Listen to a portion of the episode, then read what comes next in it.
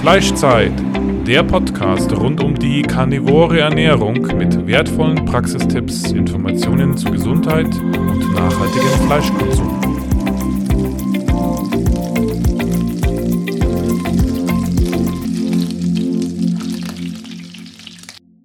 Hallo und herzlich willkommen zu einer weiteren Folge des Fleischzeit-Podcasts. Ich habe heute Benjamin zu Besuch. Er wird erstmal seine eigene Geschichte ein bisschen erzählen, wie er zu Carnivore gekommen ist. Und dann sind wir ganz interessiert. Du bist verheiratet mit einer Chinesin und möchtest da auch ein bisschen was über die asiatische Ernährung erzählen. Bin ich da richtig? Ja, zumindest über die traditionelle äh, Ernährung in China und natürlich auch über die jetzt äh, kommende neuere Ernährung, die äh, sich doch sehr angleicht an das, was wir hier essen. Aber Genau. Ja, wie alt bist du? Ich bin äh, jetzt 33 Jahre alt ähm, und äh, ich habe angefangen damals mit einer ähm, ketogenen Ernährung, als ich 26 war. Mhm. Ähm, damals hatte ich mich aber, also ich hatte eigentlich gar nichts über Ernährung gewusst und das war ähm, erstmal eigentlich eine Low-Carb-Ernährung oder ich wollte eine Low-Carb-Ernährung machen, habe dann instinktiv äh, allerdings äh, eher so eine ketogene Ernährung, vielleicht auch eine Atkins-Ernährung äh, gemacht. Ich habe viel Fleisch gegessen. Ähm, vielleicht sollten wir mal ein bisschen früher anfangen. Ähm, ich, äh, bis ich 18 war, also bis ich den Führerschein hatte, habe ich halt bei meinen Eltern gelebt. Äh, wir haben ganz normale deutsche Küche gegessen, also schon deutlich besser als viele andere.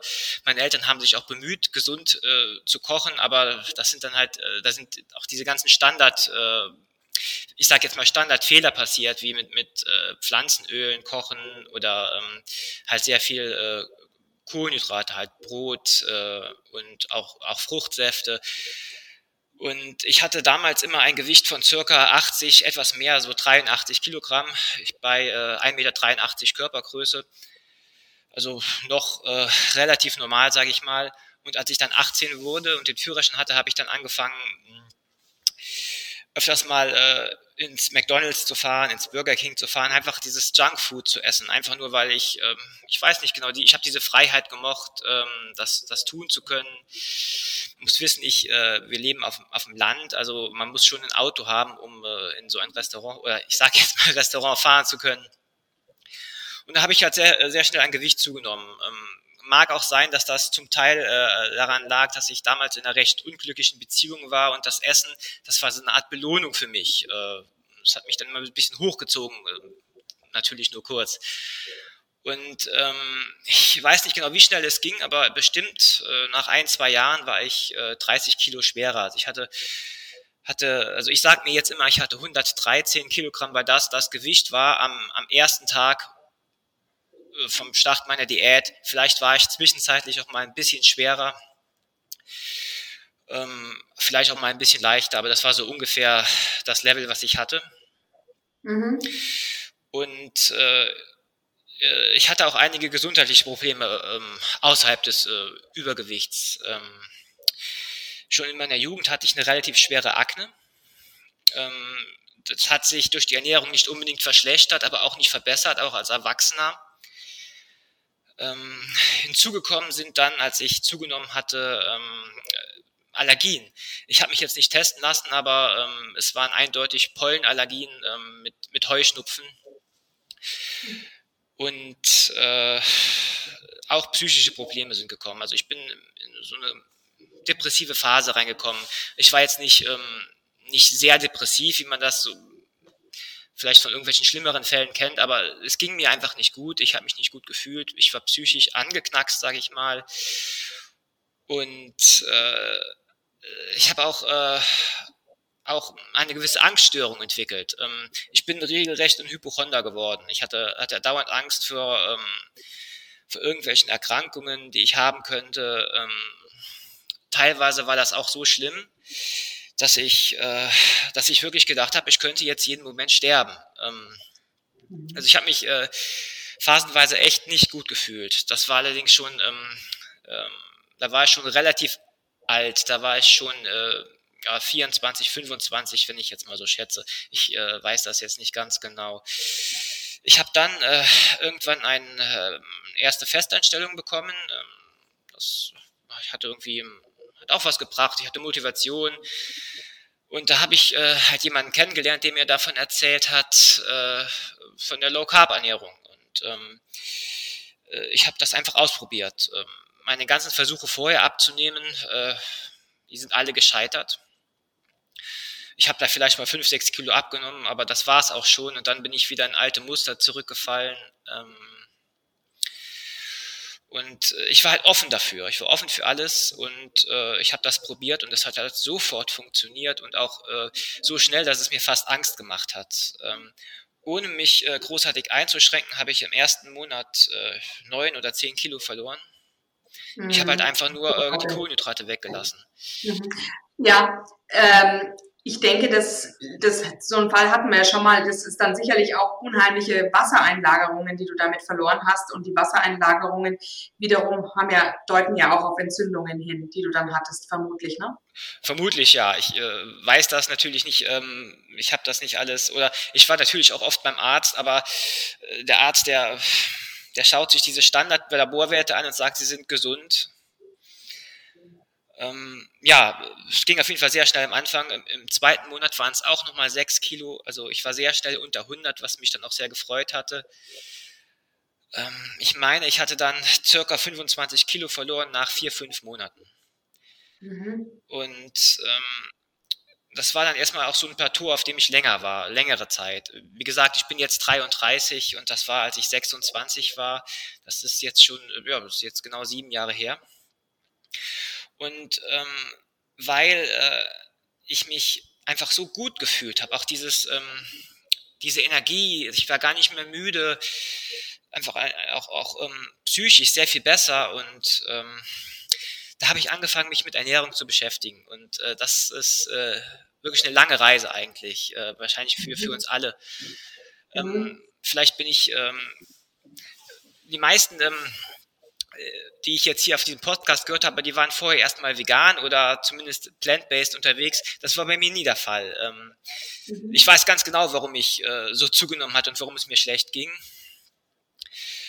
Ähm, aber äh, dann hatte ich eben angefangen, mich mit der Ernährung zu beschäftigen und dann bin ich eben erstmal auf diese ganzen Sachen gestoßen von wegen, ja, Fleisch ist hier jetzt nicht so gut, ähm, plant-based oder zumindest Gemüse essen ist gut. Ähm, ich habe natürlich auch, ich habe mich mit veganer Ernährung beschäftigt, äh, mit High Carb habe ich mich sogar beschäftigt, mit Rohkost beschäftigt.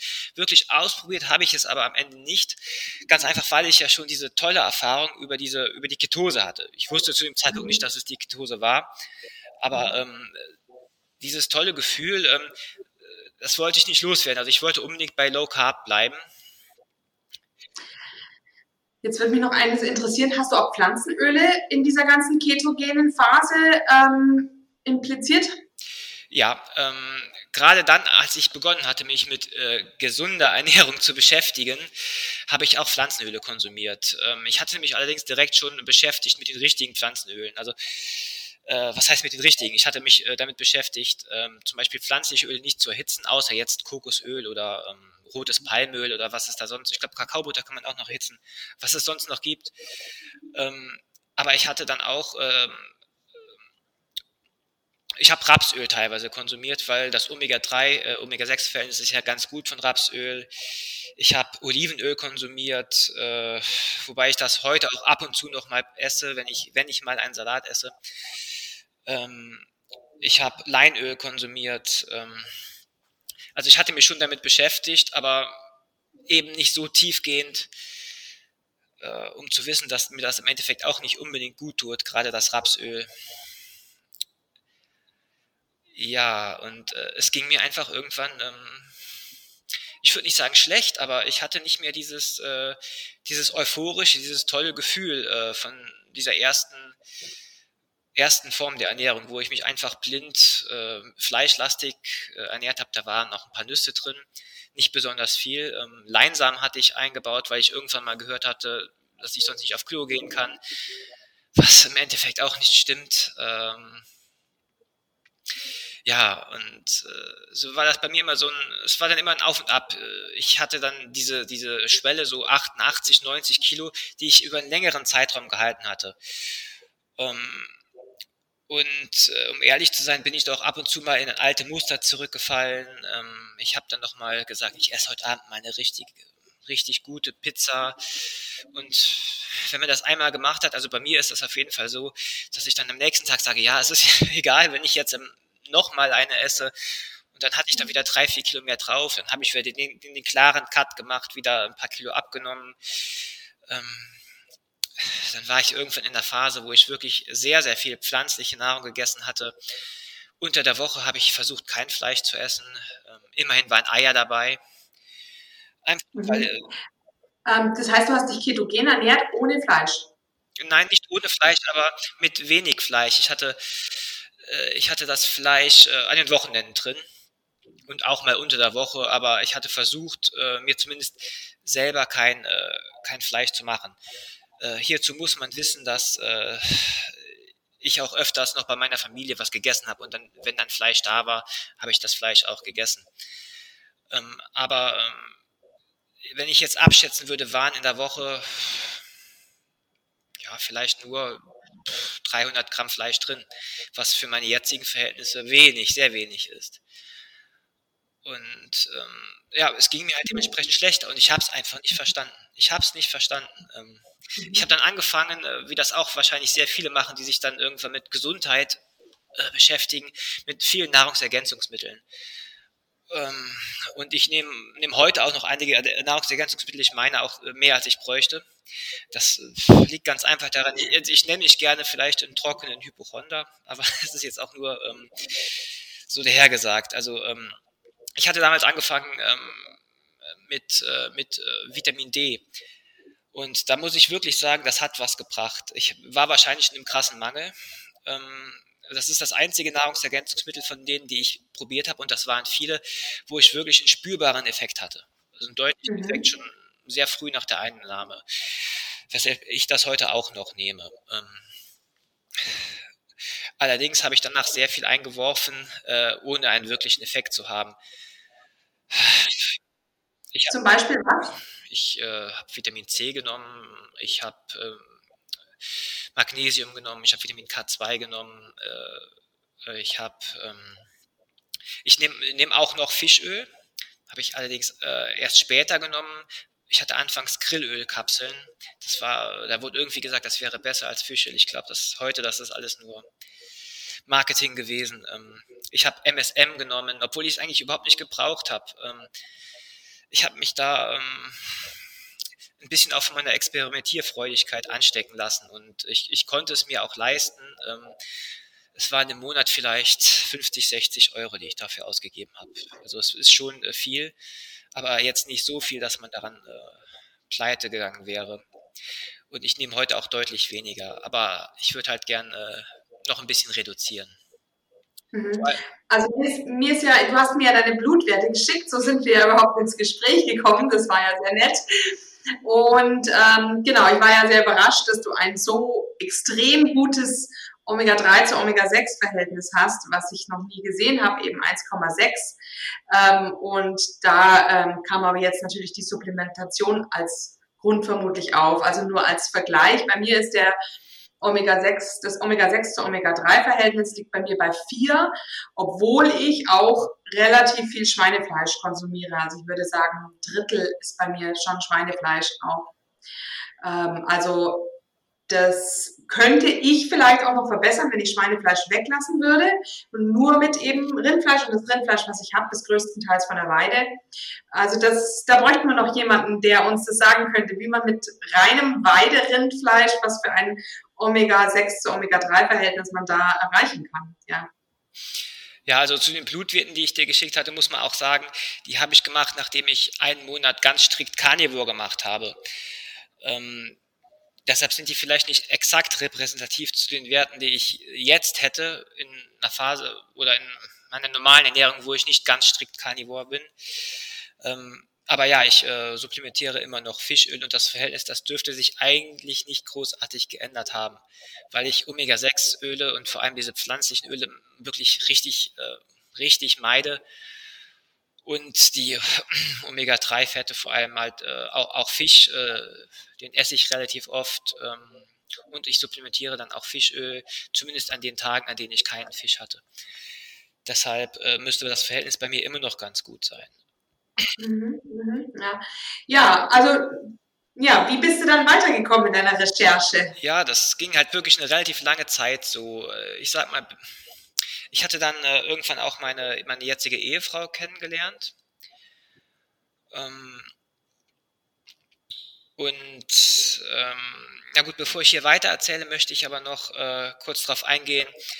Ähm, als ich mich äh, umgestellt hatte auf, auf die Low-Carb-Ernährung oder auf die ketogene Ernährung, waren zum Beispiel meine, meine Allergien, die waren schlagartig weg. Also die in meinen 20ern gekommen waren, die waren sofort komplett weg. Keine Probleme mehr.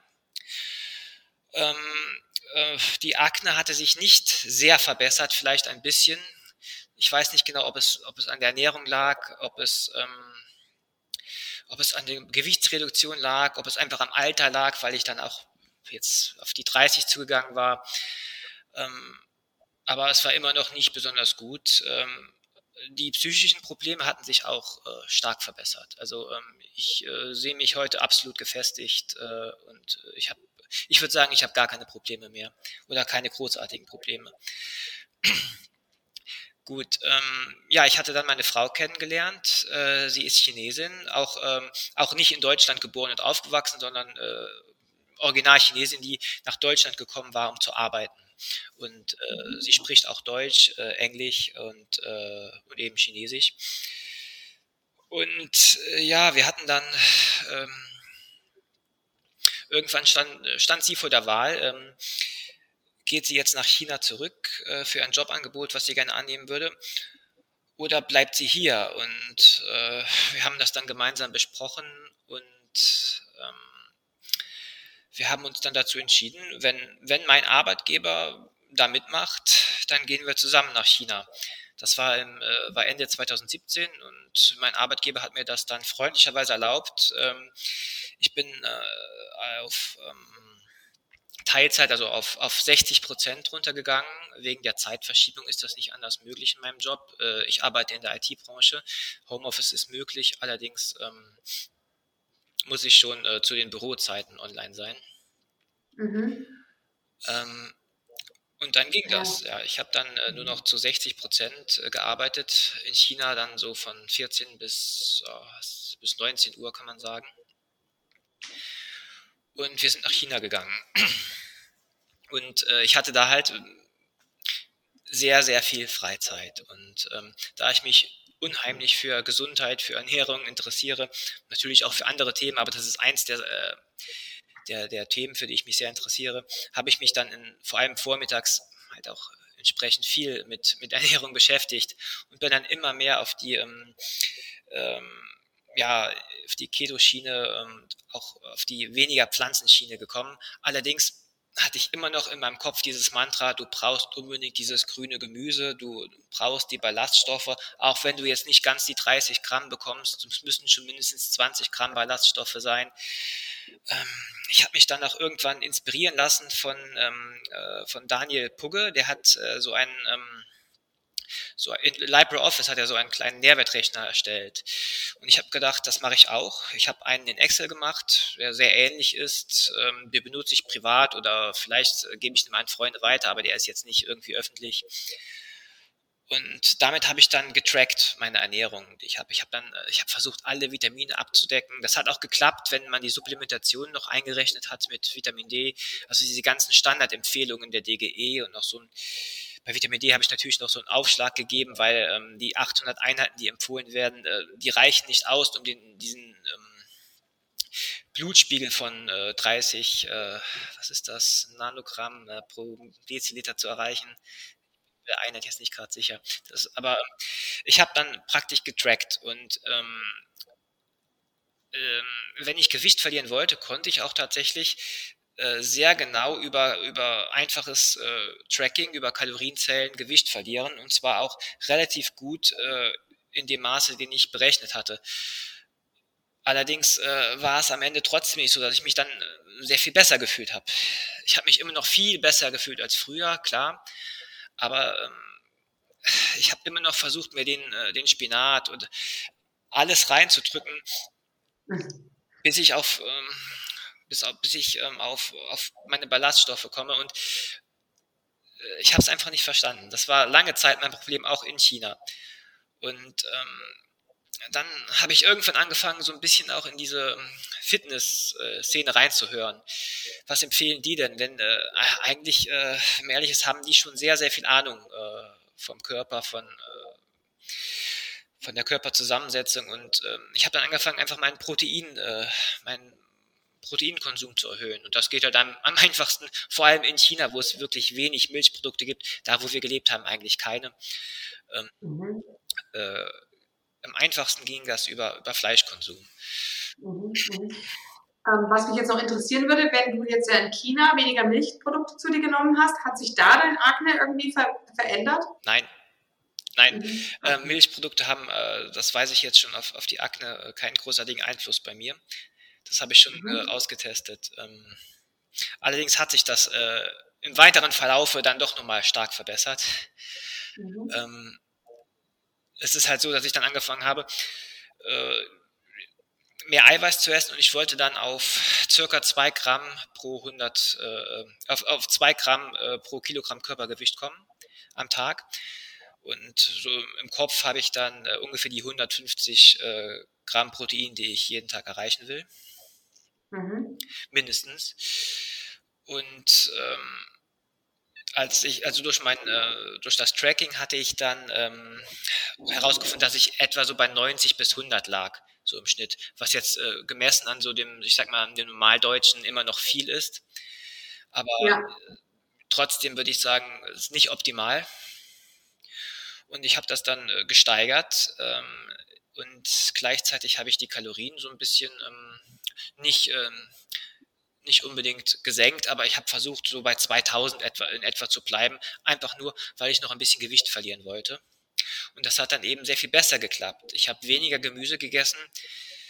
Ähm, ich habe auch angefangen, ähm, Proteinshakes zu trinken, was mir, äh, wie ich sagen muss, gut tut auch heute noch. Ich trinke heute auch ab und zu noch Proteinshakes. Nicht, äh, nicht besonders viel, aber das ist etwas, was mir sehr gut tut, was ich auch mhm. merke. Sind es dann, sind dann die Whey-Proteinshakes ja. oder welches Protein ist das? Das ist mhm. äh, reines Whey-Protein, ja. Mhm. Ähm, heute mache ich mir meinen Whey-Protein-Shake mit Rohmilch und rohem Eigelb, aber in, in China mhm. war das noch nicht so weit. ja, ähm, ich würde sagen, dann ähm, habe ich halt immer mehr die Pflanzen rausgenommen, habe mich auch mit der karnivoren Ernährung beschäftigt und es ging mir halt wirklich besser. Ich habe äh, schneller, schneller abnehmen können. Ich war dann irgendwann auf unter 80, was eigentlich mein ursprüngliches Ziel war und habe gemeint, ähm, ja gut, ja, wenn ich mich im Spiegel sehe, könnte dann immer noch ein bisschen mehr gehen, noch ein bisschen mehr Muskelaufbau, noch ein bisschen weniger Körperfett und habe einfach weitergemacht und das ging sehr gut ähm, mit einer Ernährung mit 150 Gramm Protein, ähm, sehr fleischlastig, in China mehr Schweinefleisch als, als mhm. Rindfleisch, weil das da einfach viel verbreiteter mhm. ist. Mhm, mhm. Weißt du, womit die Schweine in, in China gefüttert werden? Hm, ähm, das kommt wahrscheinlich stark auf die Region an, aber Tierhaltung ist, glaube ich, nicht so die Priorität in China. Ja, Tierhaltung sicherlich nicht, aber, das Futter, ich weiß nicht, ob es unbedingt Soja ist oder ob die denen auch wirklich noch Speisereste geben können. Ne?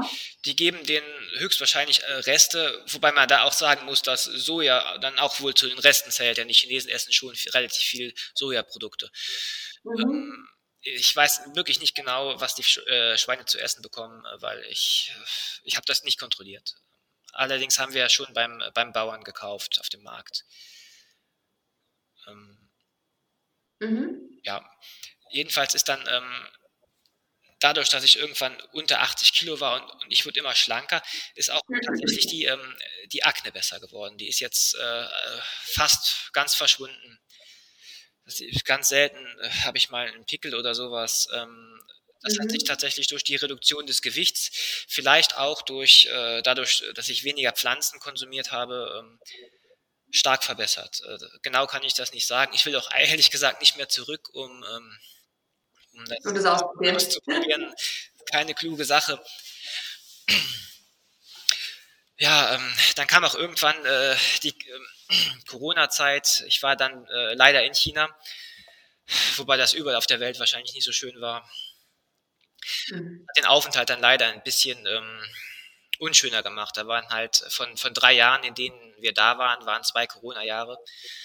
Mhm. Ähm, aber äh, hinsichtlich meiner Ernährung und ähm, meinem, einfach meinem Gefühl, äh, meinem Wohlbefinden, hatte ich dann, ich sage jetzt mal, den, den heiligen Gral für mich gefunden.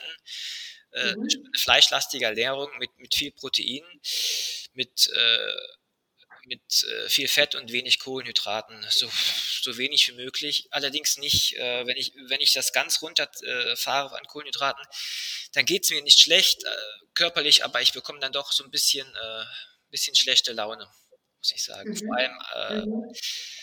ähm, was ich noch sagen muss, ich habe auch eine Zeit lang relativ ähm, regelmäßig gefastet, einen Tag. Und da ist das extrem mit der schlechten Laune. Wenn ich äh, an einem Fastentag, mhm. ohne was gegessen zu haben, ins Bett gehe, dann äh, ist das keine besonders schöne Nacht. Das ist einfach, mhm. ähm, weil äh, der Körper wahrscheinlich auf Hochtouren äh, äh, Traubenzucker herstellt. Und das ist halt mit Cortisol denke, verbunden. Genau. Ich denke, es sind auch Cortisolausschüttungen. Also das, das habe ich auch schon gemerkt, dass ich in so einem Zustand äh, plötzlich die Kinder angebrüllt habe wieder. Was ich eigentlich jetzt nicht mehr tue, aber das ist dann öfter mal passiert. ja. Ja.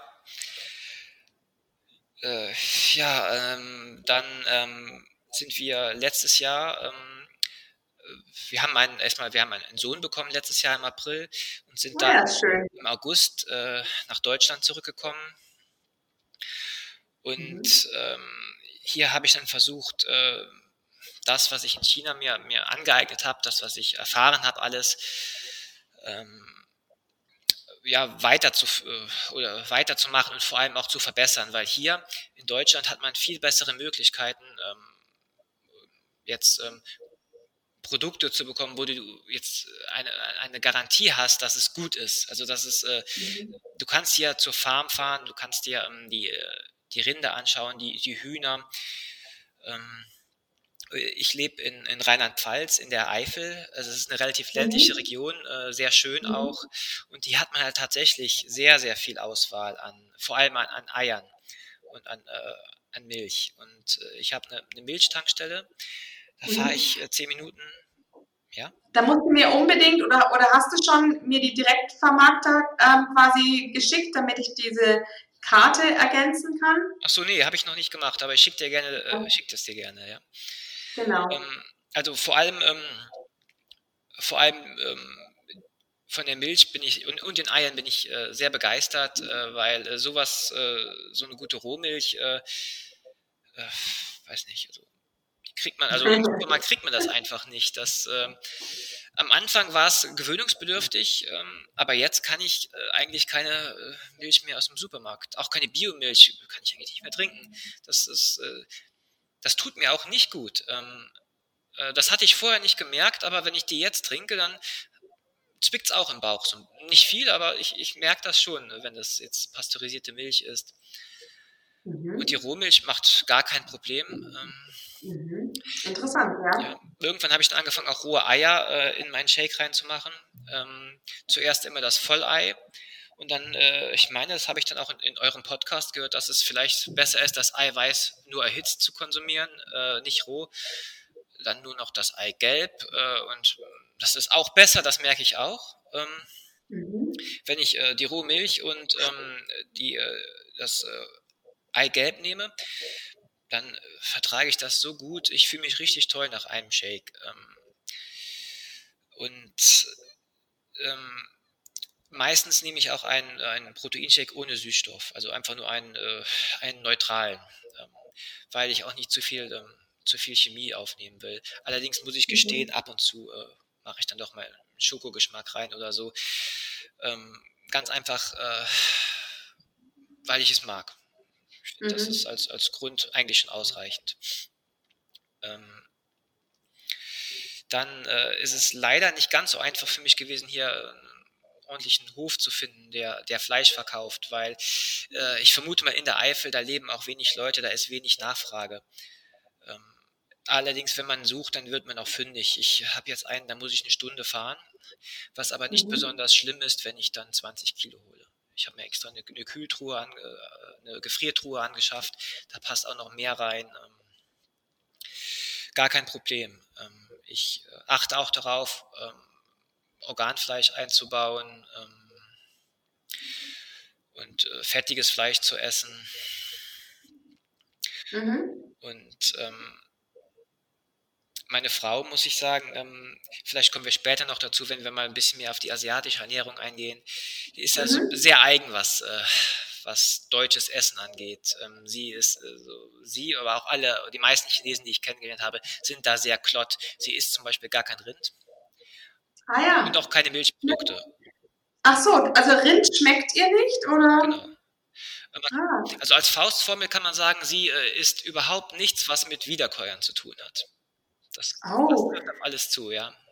Also nur Geflügel oder Schwein, ne? Also nur die Haut. Schwein und Fisch isst sie auch. Mhm. Aber weder Schaf, äh, Ziege, äh, Rind, äh, noch irgendwelche Milchprodukte. Mhm. Auch wenn ein Klecks Butter irgendwo drin ist, dann schmeckt sie das. Ähm, es ist nicht so, dass sie es nicht verträgt, sie, es schmeckt ihr einfach nicht. Ähm, mhm. Deshalb äh, essen wir auch dann oft getrennt voneinander, was wir beide überhaupt nicht schlimm finden. Äh, ich, meine Frau ist aber auch ein sehr guter Koch und ich esse dann auch gelegentlich, was heißt gelegentlich, schon relativ oft auch einfach bei ihr mit. Ähm, sie macht mhm. sehr, sehr leckeren Schweinebauch. Ja, was mich jetzt interessieren würde, verwendet sie dann auch Geschmacksverstärker, so wie man das in den China-Restaurants macht? Nein, das macht in China mhm. eigentlich keiner. Also zumindest nicht, wer, wer, wer traditionell ähm, kocht. Mhm. Ja. Ja. Wie sieht es dann bei ihr aus mit den Kohlenhydraten und, ähm, und den Proteinen und Ballaststoffen? Ja, also erstmal äh, beschäftigt sie sich nicht so intensiv mit Ernährung wie ich. Allerdings ist sie sehr aufgeschlossen und hört mir gerne zu. Und äh, ich meine, wenn ich jetzt sage, ähm, dass die traditionelle chinesische äh, Ernährung, äh, dass die weniger Kohlenhydrate beinhaltet als die traditionell deutsche, wird mir wahrscheinlich erstmal keiner glauben. Aber ähm, das zumindest, was ich äh, in meiner Zeit in China erlebt habe und auch anhand der, äh, der Art und Weise, wie meine Frau kocht, auch schon bevor wir in China waren, ist das eigentlich ziemlich offensichtlich. Ähm, mhm. ähm, zum Beispiel äh, unter chinesischem Essen stellen sich die meisten Leute Reis oder Nudeln vor mit einer süß-sauren Soße oder einer Erdnusssoße und ein bisschen Fleisch und, und Gemüse dabei. Aber das ist, ähm, das hat mit der Realität nicht sehr viel zu tun. Ähm, die China-Restaurants, die wir hier in Europa haben, die sind hauptsächlich eher ich sag mal, ähm, kant äh, kantonesische Restaurants. Die sind so ein bisschen an diesen, an Südchina, an diesen, an Hongkong angepasst, wo tatsächlich noch mehr Reis gegessen wird als, äh, als im äh, Mainland, also als, äh, ich sag mal, in dem ähm, Han-Chinesen China. Ähm, mhm. Obwohl man ja auch weiß, dass die, dass die Bevölkerung in Hongkong den höchsten Fleischverzehr hat. Das ist richtig, ja. Und ich glaube gleichzeitig auch die höchste Lebenserwartung. Also das könnte korrelieren. Das könnte korrelieren, das ist richtig. Ähm, ob das jetzt besonders traditionell in Hongkong ist, weiß ich nicht. Ich war nicht in Hongkong. Ähm, äh, ich glaube, der Mythos oder das Vorurteil, äh, dass die Chinesen sehr viel Reis essen, das, das kommt aus einer Zeit, wo, wo halt auch äh, Hungersnöte geherrscht haben. Da haben die mhm. nicht sehr viel gehabt. Da haben die äh, natürlich Reis gegessen. Die haben alles gegessen, was sie kriegen konnten. Äh, billige Kalorien, äh, Getreide, Reis, das ist, ähm, ist naheliegend. Äh, wenn die Chinesen die Auswahl haben, dann essen sie sehr viel Fleisch, ähm, vor allem äh, sehr, sehr fettiges Fleisch. Das sind, sind Stücke, die würde, würde hier keiner essen oder die wenigsten würden das hier essen. Das ist der Schweinebauch. Ist, in China gibt es die ähm, ich glaube, das ist schon eine Sage, die sage, ein, ein, guter Schweinebauch, das Stück, das muss sieben Schichten haben. Das sind dann vier Fettschichten und drei Fleischschichten. Und ähm, das, die Fleischschicht, also das, das Eiweiß praktisch, das ist sehr, sehr viel kleiner als die Fettschicht. Mhm, mh, und, tatsächlich. Und da werden auch äh, Fettstücke pur gegessen. Ähm, mhm. Das gilt da als das Beste. Ähm, und traditionell äh, wird dann auch mit sehr viel, äh, mit viel, viel, Fett gekocht. Ähm, vor allem auch mit, mit Schweinefett. Also Schweineschmalz ist in China, zumindest in den traditionellen Küchen, äh, das Standardbratfett. Mhm. Ähm, mittlerweile kommt dann natürlich leider auch dieses billige Pflanzenöl in diesen äh, riesigen Plastikkanistern zum Einsatz. Aber das ist eine neumodische Erscheinung. Traditionell ist mhm. Schweineschmalz äh, die Nummer eins. Ähm. Mhm. Ähm, wo warst du dann in China? Warst du dann auch auf dem Land oder war das dann städtisch? Und welche Region in China war das? Ja, also ähm, wir haben in der Jiangsu-Provinz gelebt und zwar in einem äh, sehr ländlichen Bereich. Jiangsu ist die Provinz, die liegt äh, nördlich von Shanghai an der, am äh, ostchinesischen Meer, mhm. Ähm, am, am, Gelben Meer. Ähm, und meine Frau war da im Einsatz als, ich sag mal, als Dolmetscherin bei einem deutsch-chinesischen Projekt. Es ging um Landwirtschaft und dementsprechend äh, ländlich haben wir gelebt. Es war wirklich mhm. weit weg. Die nächsten äh, größeren Städte, ähm, die nächste größere Stadt war anderthalb Stunden entfernt. Mhm. Die kennt auch keiner in mhm. Deutschland. Wenn ich jetzt sage, dass es Yanchang ist, wird das keiner sagen, äh, wird das keiner kennen. Und äh, die Stadt hat 1,5 Millionen Einwohner, ist jetzt auch nicht klein.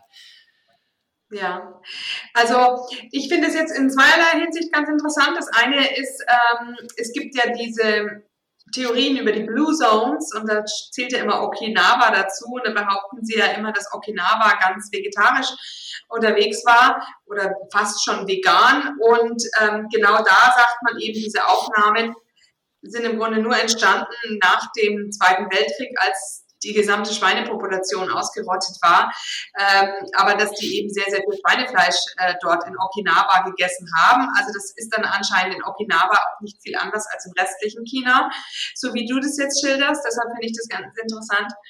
Und ähm, dann habe ich vor kurzem mit einem Pilot gesprochen, der gesagt hat, er kommt viel rum und er ist ja immer in den chinesischen Restaurants und in China wird ja sehr, sehr viel an Ballaststoffen gegessen und sehr, sehr viel Reis und die sind ja alle so schlank. Also das war dessen Ansicht. Aber das ist eben vielleicht auch nur so, wie sie in den Restaurants für, äh, ja, vielleicht in den großen Städten für die Europäer auch kochen und dann ist das, unterscheidet sich das vielleicht auch wieder von der eigentlichen traditionellen Ernährung. Gut, ähm, zur traditionellen Ge Ernährung gehört auch, äh, dass schon große Mengen Gemüse gegessen werden. Äh, mhm. So ist es, ist es nicht so, dass die nur Fleisch essen. Allerdings, ja. was sie sehr viel weniger essen, als wir glauben, ist, ist Reis und, und diese, mhm. diese stärkehaltigen Kohlenhydrate. Die mhm. werden auch konsumiert, relativ oft auch noch Weizen, also ähm, ähm, nicht unbedingt Reis. Aber in Menge würde ich sagen, doch deutlich weniger als bei uns in Deutschland, wo es morgens und abends Brot gibt und mittags Nudeln oder Kartoffeln. Ähm, dafür spricht auch, dass ein, äh, ein deutscher Kollege, den ich zwischenzeitlich in China getroffen habe, ähm, der muss in Deutschland Diabetes-Medikamente nehmen und in China sind seine Werte aber dann so gut, dass er sie nicht nehmen muss. Und das ist schon ein Indiz dafür, dass er doch deutlich weniger Kohlenhydrate isst. Ja. Äh, ja, ähm, man muss noch sagen, Chinesen, ähm, die würden niemals äh, kaltes Gemüse essen, also Salat oder so. Ähm, die hauen 500 ähm, Gramm oder ein Kilo ähm, Pak Choi in Wok Dafür ist der Wok auch da, dass man eine Menge Gemüse reinhauen kann. Und äh, die braten das äh, mit viel Fett. Äh, und also in Deutschland würde man sagen, die braten das tot. Ähm, das ist halt nachher mhm. nur noch ähm, die Größe, das Volumen nimmt wahrscheinlich um 80 Prozent ab, wenn ich jetzt mal so schätze. Und dann kann man auch ein mhm. Kilo äh, Pak Choi essen, ohne dass äh, der Bauch total voll ist. Ähm, inwieweit das jetzt äh, gesund oder ungesund ist, äh, keine Ahnung. Wahrscheinlich in der Menge eher nicht gerade vorteilhaft.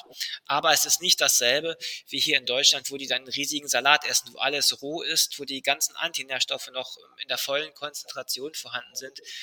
Aus der Angst, dass man die Vitamine kaputt macht, die man ja sowieso nicht richtig aufnehmen kann. Also, mhm. also die chinesische Küche, wenn ich das so zusammenfassen müsste, ist äh, sehr fettreich äh, mhm. weniger Kohlenhydrate als bei uns. Ich würde nicht sagen Low Carb, aber weniger als bei uns. Und auch relativ viel Fleisch, vor allem fettiges äh, Schweinefleisch. Mhm. Ähm, und äh, was ich jetzt noch ganz vergessen hatte, ist relativ viel äh, Meeresfrüchte. vor allem ähm, ja. Hummer und ähm, alles, was wir nicht so gern essen, weil man es schälen muss. Und, und ich muss auch sagen, das ist für mich nicht so einfach. Man bemüht sich richtig, tut sich die Hände halb aufschneiden, wenn man es so schlecht kann wie ich, und hat nachher so ein kleines Stückchen ähm, leckeres Essen, das ist dann ein bisschen schwierig. Aber das essen die Chinesen mhm. auch sehr viel, äh, Fisch und Meeresfrüchte.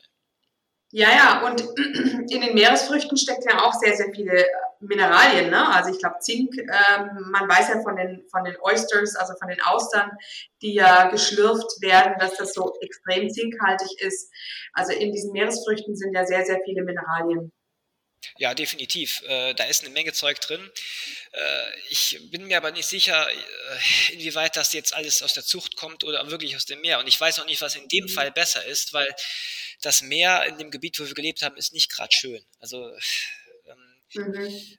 das ist schon wahr, dass äh, die ganzen Flüsse, vor allem in diesen Industrie- oder in diesen ähm, auch in diesen Agrargebieten voll sind mit äh, Stoffen, die man nicht unbedingt essen will, ähm, was da alles an Pflanzenschutzmitteln draufgesprüht wird.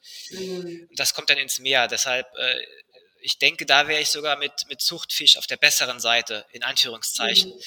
Mhm. mhm. Ähm, Allerdings äh, ist das, äh, trifft das natürlich nicht auf alle Gebiete in China zu und die fischen auch eine Menge. So ist das, mhm. so ist das auf jeden Fall. Ähm, ja, was vielleicht noch ganz interessant ist, äh, weil wir immer denken, in, in, Deutschland würde, würde da zaghafter umgegangen werden mit, äh, mit Pflanzenschutzmitteln oder, oder einfach mit Pestiziden. Ähm, in diesem Projekt, wo meine Frau gearbeitet hat, da war das oft ein Streitthema zwischen den Deutschen und den Chinesen. Ähm, äh, mhm. Während äh, in China die Richtlinien waren, dass man erst ab einem gewissen Schädlingsbefall anfängt zu spritzen, ist, ist in Deutschland Norm einfach äh, vorsorglich alles zu machen, um den Ertrag so zu erhöhen. Äh, und, ja gut, was sagt das über das Gemüse und das Obst, was wir in Deutschland äh, kaufen können? Ja, Selbst die Richtlinien da etwas, äh, ich sage jetzt mal, besser sind.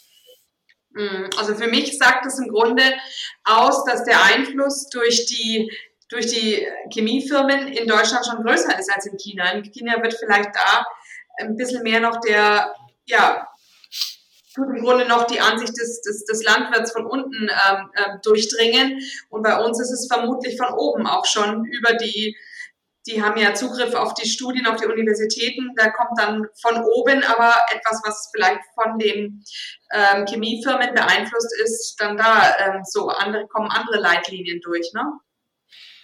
Ja, ähm, ich habe halt nur die Befürchtung, dass das in China auch alles jetzt langsam in dieselbe Richtung geht. Ich habe da auch schon irgendwo die Ernährungspyramide gesehen, ähm, wie das äh, irgendwelchen äh, Schülern beigebracht wurde und auch im, äh, im familiären Umfeld äh, meiner Frau, äh, ja, da geht auch eher die Richtung, äh, geht alles in Richtung Low Fat und äh, mhm. obwohl die Leute auch gesundheitliche Probleme schon haben, also die fangen jetzt auch mhm. an mit, mit äh, Bluthochdruck. Es gibt da auch schon ähm, einen Schlaganfall in der engeren Familie bei einer jungen Frau, die halt Bluthochdruck hat und übergewichtig ist. Und unheimlich viel Reis isst, ähm, weil es fettarm ist. Ähm, mhm. äh, also ich glaube, die Richtung, die die einschlagen, ist dieselbe, die wir auch eingeschlagen haben vor 30, 40 Jahren. Ja, ja, ist interessant. Das heißt, wir machen jetzt hier die stille Revolution in, in, in Europa und USA. Es geht langsam los. Aber das ist natürlich wahrscheinlich ein sehr langsamer Prozess, was wir hier haben, weil wir haben ja gegen große ähm, ja, Mächte anzukämpfen. Ja, ich gehe eher davon aus, dass es hier in den nächsten Jahren nicht unbedingt besser wird. Ähm, hm. Aber solange ich äh, noch die Freiheit habe zu essen, was ich will, äh, bin ich noch zufrieden. Ja, ja, ja. Ach, da kann ich wieder einen Schwenk erzählen aus meinem, aus meinem Schuldasein. Also ich fahre jetzt ins Schullandheim nächste Woche und also die große Angst ist ja, dass die Kinder anschließend alle krank sein werden und alle Corona haben werden, weil es ja in den Schullandheimen angeblich deshalb passiert, weil sie ja alle in so engen Kontakt sind und die, und die Viren, äh, die Ansteckungsgefahr so groß ist, will ich auch nicht abstreiten, ist sicherlich auch der Fall. Aber ich glaube eben, es, es gibt immer diese beiden Seiten, ne? diese, diese Terrain Theory und die Germ Theory. Ich glaube, dass da beide, dass beide zusammenspielen.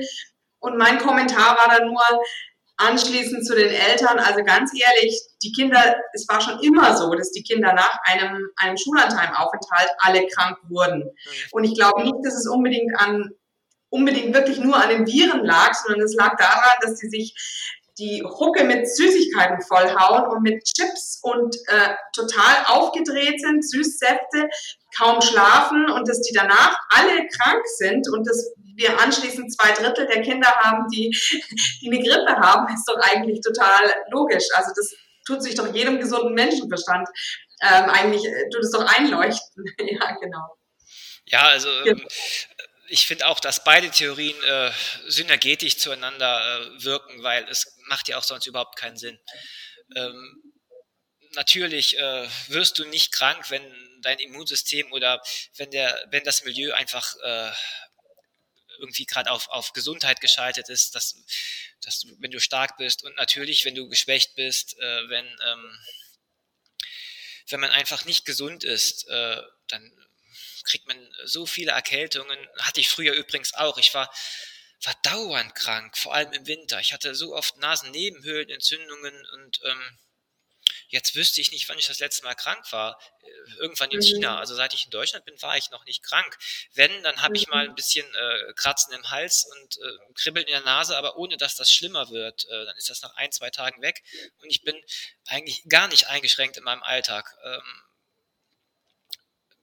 also seitdem ich auf dem Stand bin, dass ich äh, mein Gewicht auf, auf jetzt unter 75 Kilo reduziert habe, ähm, dass ich Muskeln aufgebaut habe, dass ich viel Fleisch, viel Protein esse, äh, habe ich auch den Eindruck, dass äh, mein Immunsystem oder einfach, dass mein Milieu, dass das einfach äh, richtig, richtig gut geworden ist. Mhm. Ja, schön. schön zu hören. Und mit eurem Kind ist auch alles gut gegangen? Ähm, deine Frau stillt oder wie, wie, wie, wie läuft das? Also, mhm. Ja, das war erstmal ein sehr großes Abenteuer, allein schon die Geburt, äh, weil äh, wir haben das Kind in, äh, in China zur Welt gebracht mhm. und ähm, auch noch äh, relativ ländlich. Ähm, das war in einer kleineren Stadt, die ungefähr, ja, sagen wir mal, eine Stunde von unserem Wohnort entfernt war. Da waren wir dann in einer Privatklinik, weil ähm, in, in China gibt es auch keine, keine gesetzliche Krankenversicherung oder so. Ähm, wir haben dann, weil wir auch für chinesische Verhältnisse relativ wohlhabend waren, ähm, uns eine teure Klinik geleistet. Mhm. Und ähm, man muss halt wissen, dass äh, in China spricht halt keiner eine andere Sprache als Chinesisch. Und mein Chinesisch ist noch immer noch sehr rudimentär. Und wenn die einzige Person, mit der man äh, reden kann, gerade in den Geburtswehen liegt, dann ist das nicht unbedingt einfach, auch nicht, auch nicht für den Vater. Und ähm, war dann auch, ähm, die Geburt war jetzt auch nicht einfach. Äh, es ist am Ende ein Kaiserschnitt geworden.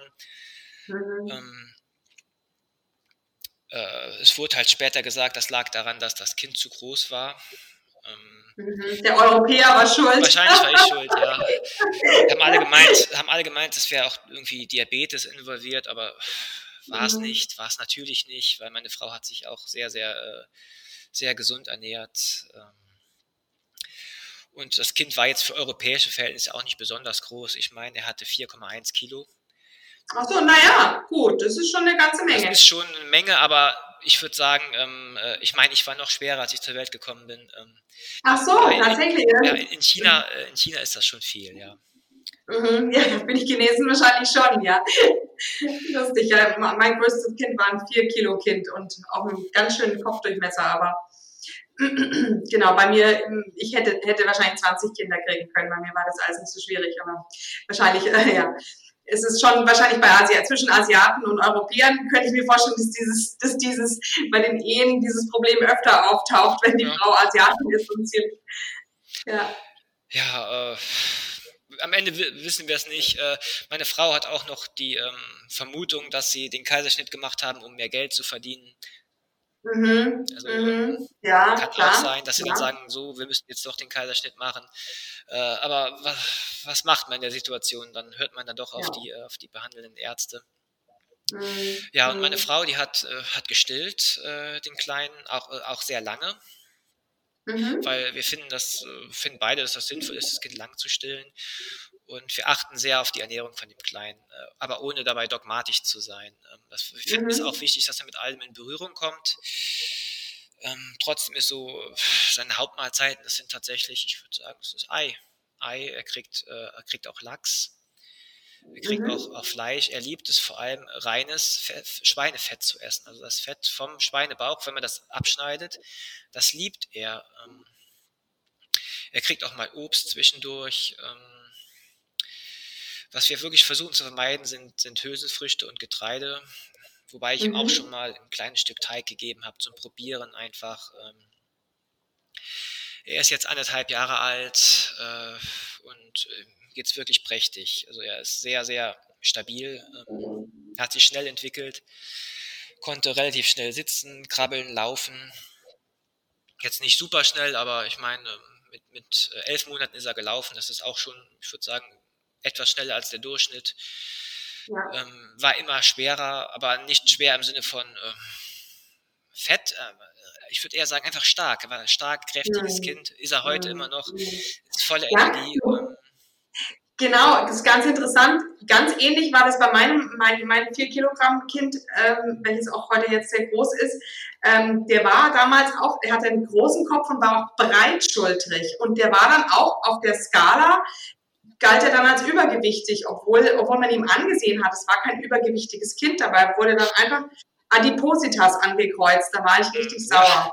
Wobei jeder sieht, dass das einfach nur wirklich feste Knochen und Muskeln hat, ja. dass das richtig gesundes Gewebe ist und kein Fett. Ähm, na gut. Äh, jedenfalls sind wir mit dem äh, mit der Entwicklung unseres Kindes sehr sehr äh, zufrieden, auch auch hier in Deutschland noch. Mhm. Ähm, sehr schön. Genau. Und jetzt hast du eben gerade die Auszeit genutzt, um diesen Podcast zu machen, weil deine Frau gerade in China ist. Genau, ne? das war. Ähm, es ist immer, immer noch sehr, sehr schwierig, nach China einzureisen. Meine Frau mhm. hat es am Samstag geschafft und hat den Kleinen mitgenommen. Sie wird circa anderthalb Monate, vielleicht zwei Monate in China bleiben. Das fällt mir schon sehr schwer, weil mhm. halt nachvollziehbar, wenn der, vor allem wenn der Kleine so lange nicht da ist, auch noch in dem jungen Alter. Ja, ja ähm, was ich noch. Aber gut, er muss ja auch die andere Seite kennenlernen. Die anderen Großeltern wird er wahrscheinlich jetzt sehen, ne? Genau. Sie haben ihn zwar schon kennengelernt als Baby, aber er weiß davon natürlich nichts mehr. Ähm, mhm. Und es ist auch wichtig für ihn, dass er, dass er die kennenlernt. Ähm, ja, und auch, auch die Kultur. Ähm, er versteht auch tatsächlich beide Sprachen ähm, und, und, spricht mhm, auch toll. die eine mal die andere Sprache, zumindest so viel, wie er in, ähm, in dem Alter sprechen kann. Ich weiß jetzt auch nicht, ob das mhm. besonders viel ist, aber ich denke, macht sich ganz gut. Ja, was ich noch, äh, noch sagen wollte, war halt ähm, auch Anlass für ähm, unseren Kontakt, ähm, die Blutwette, mhm. die ich mhm. dir geschickt hatte. Du hattest ja, ja. mal in einer Podcast-Folge dazu aufgerufen, dass Zuhörer, die sich Carnivore ernähren, einfach mal ein paar Blutwerte äh, schicken. Einfach nur so, ähm, weil es interessant ist. Und ich hatte dann eben auch mal dieses ähm, Experiment gemacht, das war, war diesen Februar. Äh, einen Monat lang äh, Carnivore und zwar äh, absolut strikt. Das heißt, ich habe äh, hab jegliche Pflanzenstoffe aus meiner Ernährung eliminiert. Ähm, mhm. ich, ich, muss sagen, ich, ich, bin Kaffeetrinker und ich trinke wahrscheinlich auch ein bisschen zu viel Kaffee. Äh, einfach weil ich ihn sehr gerne trinke. Ähm, das hatten wir gerade, ich weiß nicht, ob du schon die Folge gehört hast, die am Mittwoch rauskam, der Vater mit den fünf Kindern, ähm, der hat genau dasselbe Dilemma noch. das haben wir, haben wir glaube ich, nicht gehört. Ist für mich immer super auf dem Arbeitsweg. Ja. Ähm, ja, ich äh, muss sagen, ähm, ich trinke normalerweise, wenn ich, ich glaube, wenn ich das jetzt so messen würde, wären es circa 800 Milliliter Kaffee am Tag. Das sind äh, vier Tassen bei mir. Mhm. Ähm, morgens und mittags, also abends nicht mehr.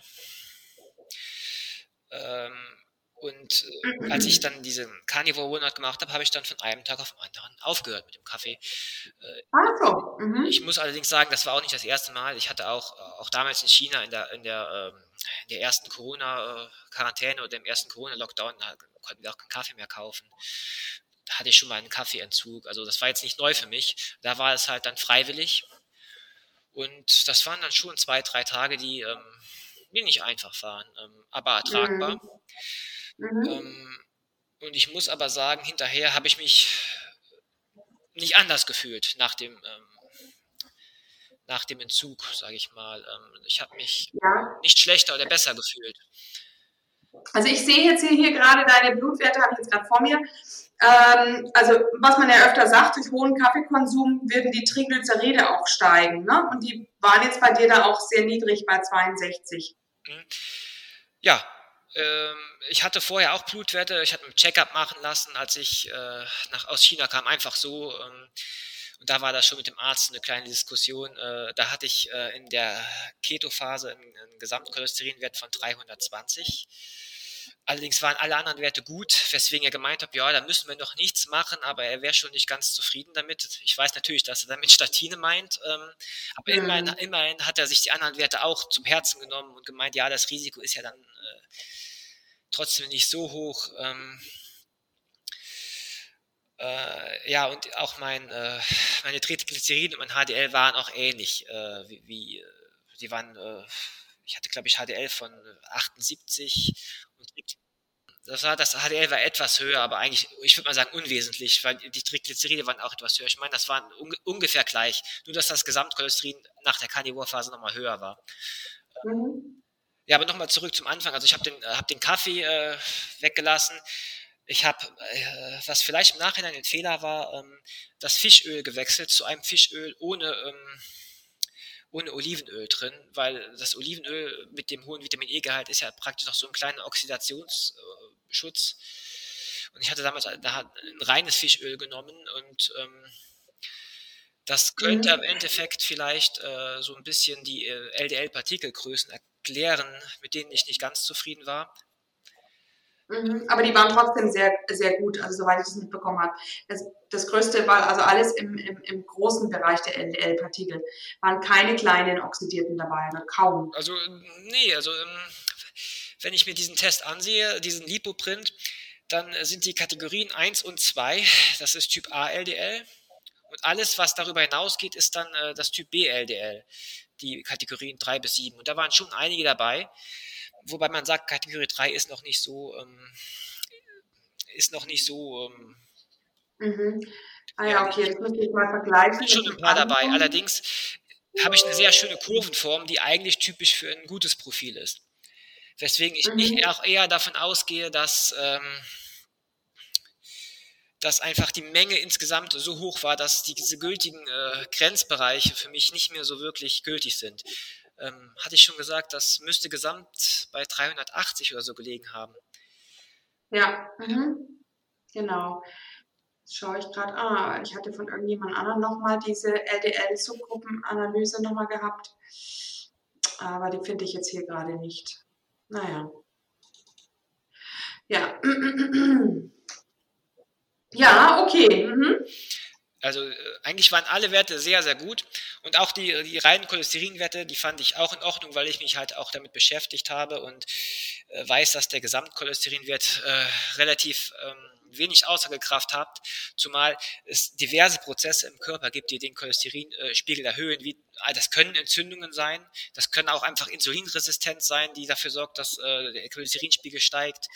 Äh, es kann auch einfach die Verstoffwechslung von Fett sein, was bei mir dann wahrscheinlich der Fall sein. Ganz genau. Also das, das ist das, worauf ich tippen würde. Also bei dir ist es, der HDL ist bei dir höher als der Triglyceridwert, das ist schon prima, das soll so sein. Und die LDL-Partikel, das ist je nachdem, wie viel Fett man konsumiert. Ähm, das Fett, die LDL-Partikel sind ein Transportschiffchen für die Fettsäuren. Und wenn du mehr Fett konsumierst, dann wirst du einen höheren LDL-Spiegel haben. Das ist einfach so.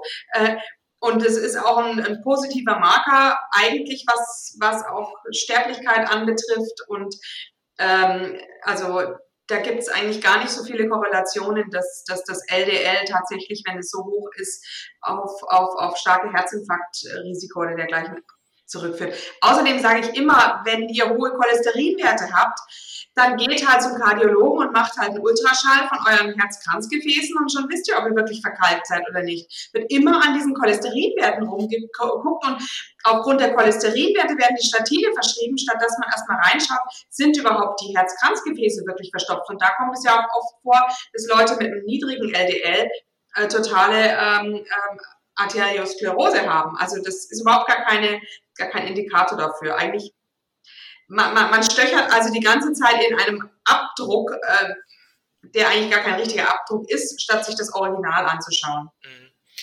Ja, also wie ich das verstanden habe, sind äh, LDL-Partikel im Normalfall eigentlich nur, äh, ich sag mal, leere VLDLs, die ihre äh, Triglyceridladung an die Zellen gebracht haben und einfach übrig bleiben und dann äh, langsam aus dem Stoffwechsel ähm, ausgeschieden werden. Das ist genau. ein Verständnis davon. Wobei es aber auch Prozesse gibt, die LDL erhöhen können, zum Beispiel Insulinresistenz, weil der Körper bei einem mhm. erhöhten Insulinspiegel ähm, aufbauen will. Und zum Aufbau von, von neuen Körperzellen sind, ist auch Cholesterin notwendig. Also es gibt einige Prozesse, die den äh, LDL-Spiegel erhöhen können. Das ist nicht nur der Fetttransport. Genau. Also auch Leute, die zum Beispiel nach einer Operation haben die Leute oft ganz erhöhte LDL-Werte, weil das ähm, einfach der Reparaturmechanismus dann im Körper in Gang ist und da auch wohl höhere Cholesterinwerte anzutreffen sind. Mhm. Ja, und ähm, ich war trotzdem, äh, oder gerade deshalb, weil eben auch mein HDL-Wert ähm, höher ist als mein äh, Triglyceridwert, überrascht darüber, dass, das, ähm, dass die Subtyp-Analyse nicht ganz so äh, gut war, wie ich es mir erhofft hatte. Ja, also weißt du was, da werde ich nochmal nachschauen und dir dann nochmal Rückmeldung geben, ähm, weil ich habe irgendwo müsste ich noch eine andere Subgruppenanalyse von einem Carnivore haben. Ob die jetzt so viel besser ist oder derjenige soll sie mir nochmal schicken. Die habe ich jetzt hier nicht, hm. dummerweise. Mist, nicht abgespeichert. Genau. Ist ja kein naja. Problem. Ähm, mhm. es, es, ging mir auf jeden ja. Fall sehr, sehr gut äh, körperlich. Ich habe doch nochmal von, von, von, von 74 auf 72 Kilogramm abgespeckt. Ähm, äh, ich hatte, ich würde eigentlich schon sagen, ich hatte einen Waschbrettbauch. Ich hatte richtig, guten, äh, richtig gute Figur. Ähm, und auf jeden Fall schon deutlich besser als mit 74 Kilogramm. Ähm, das Einzige, wie gesagt, ist, äh, wenn ich die Carbs doch ganz raushaue, dass ich äh, schlechte Laune habe oder schlechtere Laune habe. Äh, mhm, mhm. ähm, die anderen Blutwerte nach, der, nach dem Monat strikt Carnivore waren eigentlich alle, alle sehr, sehr gut. Ähm, mein Insulin war, äh, nüchtern Insulin war so niedrig, dass äh, es, ich glaube, das wurde sogar als zu niedrig gekennzeichnet. Genau, habe ich auch gerade gesehen, war unter dem Normwert. Genau, mhm. genau, zumindest unter dem Normwert des Labors. Ähm, mhm. Mein Harnsäurespiegel war im Normbereich. Ähm, mhm. Mein Entzündungswert war 0,6, war unter 1 auf jeden Fall. Mhm. Der nüchtern Blutzucker war auch unter 80. Ähm, auch äh, das Homocysteinspiegel, äh, der war auch sehr niedrig. Ich meine, äh, ja. 6 ja. oder so, ich bin mir nicht ganz sicher. Ja, ja 6,3 oder so waren es, habe ich gerade nachgeschaut. Mhm. Also es waren alles Top-Werte, nur diese Subtyp-Analyse hat mich halt ein bisschen überreicht. Mhm. Äh, von, äh, ach ja, und der Omega-3-Index, ähm, eigentlich war es nicht nur der Index, ich habe eine ganze äh, Blutfett-Analyse machen lassen. Ich habe auch sehr, ich habe die Werte auch nochmal aufgeschlüsselt, falls es sich interessiert da sieht man halt deutlich schon den Effekt der Supplementation, dass EPA und DHA ziemlich hoch sind und ah, ja. äh, ALA mhm. ist äh, nicht besonders hoch, aber auch im grünen Bereich. Äh, mhm. Und alle Omega-6-Fettsäuren sind total im roten Bereich, also im, im negativ-roten Bereich, was ich aber als mhm. positiv interpretiere. Also ich hatte ja. wenig Omega-6 im Blut, was mir sagt, dass äh, meine Vermeidungstaktik funktioniert. Also es ist nicht so, dass ich mhm. auch über den Schweinebauch oder über, über über Fleisch äh, Omega-6 oder äh, viele Omega-6-Fettsäuren aufnehme. Ich weiß auch nicht, warum das immer behauptet wird, dass man über Fleisch Omega-6-Fettsäuren aufnimmt. Ja, ja, ja, genau. Interessant. Da reicht ja schon ein Blick auf einen einfachen Nährwertrechner. Wenn überhaupt, nimmt man vielleicht über, über Geflügel was auf. Ähm, mhm. Aber äh, mhm. das ist meistens ja. mager. Äh. Mhm. Mhm. Ja.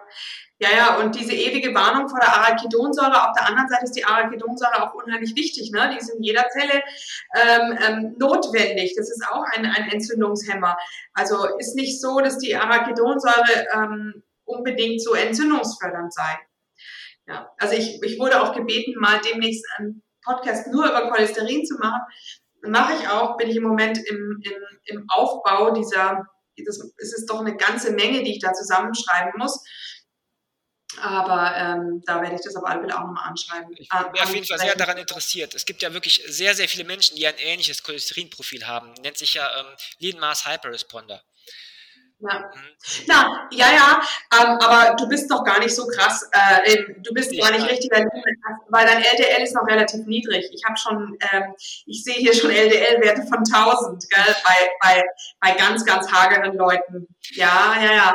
Und die, und da ist es aber auch so, dass die, diejenigen dann sagen, ich fühle mich unheimlich gut und warum soll ich jetzt mich hier so viel Gedanken machen? Ähm, also ich leite die dann schon weiter an Experten. Ich will dieses, diese Verantwortung nicht auf mich nehmen, dass, dass jemand mit, mit LDL-Wert von 1000 ähm, jetzt hier sich nur von mir beraten lässt. Ich finde, da muss man dann schon sich eben von einem Arzt beraten lassen oder ähm, ähm, aber ähm, diese ganze Geschichte von wegen Herz, ähm, der Herzerkrankungen, die kann man ja immer abklären, indem man einfach sich das Herz anschaut. Dazu hat man doch die ganzen Untersuchungsmöglichkeiten heutzutage.